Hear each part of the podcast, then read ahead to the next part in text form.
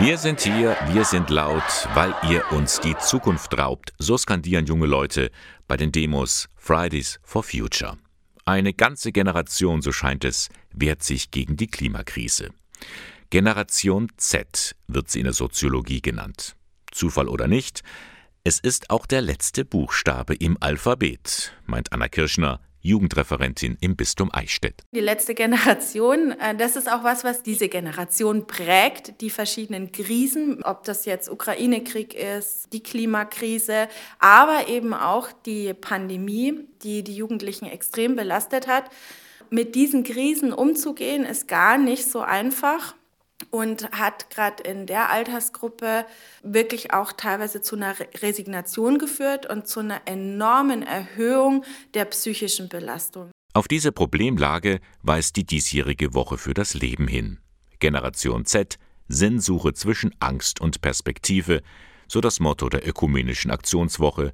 Soziale Isolation und Zukunftsängste, darunter leiden viele junge Menschen, nicht obwohl, sondern gerade weil ihnen so viele Möglichkeiten im Leben offen stehen. Es gibt so einen großen Spielraum, sich zu entscheiden, dass viele Jugendliche sich schwer tun, da wirklich auch äh, für sich Lebensentscheidungen zu treffen und Perspektiven zu entwickeln. Das ist das eine. Das andere ist aber auch, dass äh, viele Jugendliche von Kinderarmut betroffen sind oder in so einer starken Krise sind, familiär oder privat, dass sie gar nicht die Möglichkeiten haben, sich zu entscheiden. Das kann zu ausweglosen Situationen führen. Suizid ist die zweithäufigste Todesursache bei jungen Leuten in Deutschland. Darum wollen die beiden Kirchen gerade in dieser Woche auf ihr vielfältiges Angebot hinweisen. Wo können Jugendliche neue Perspektiven gewinnen?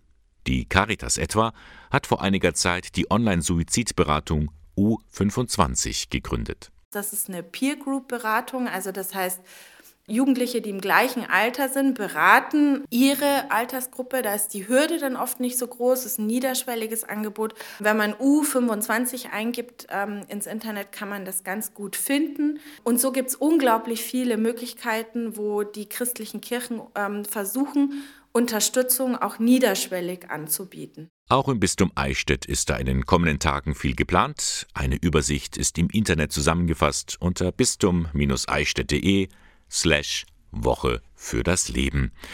Anna Kirschner erkennt in der Generation Z aber noch etwas anderes, nämlich das Gespür der jungen Leute, dass sich etwas in unserer Welt ändern muss.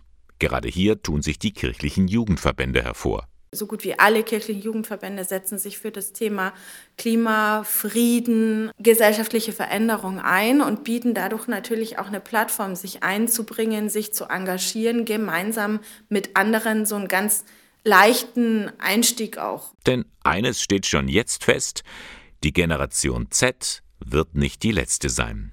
Die Soziologen haben bereits eine Nachfolge ausgemacht, die Generation Alpha. Klingt nach einem neuen Anfang.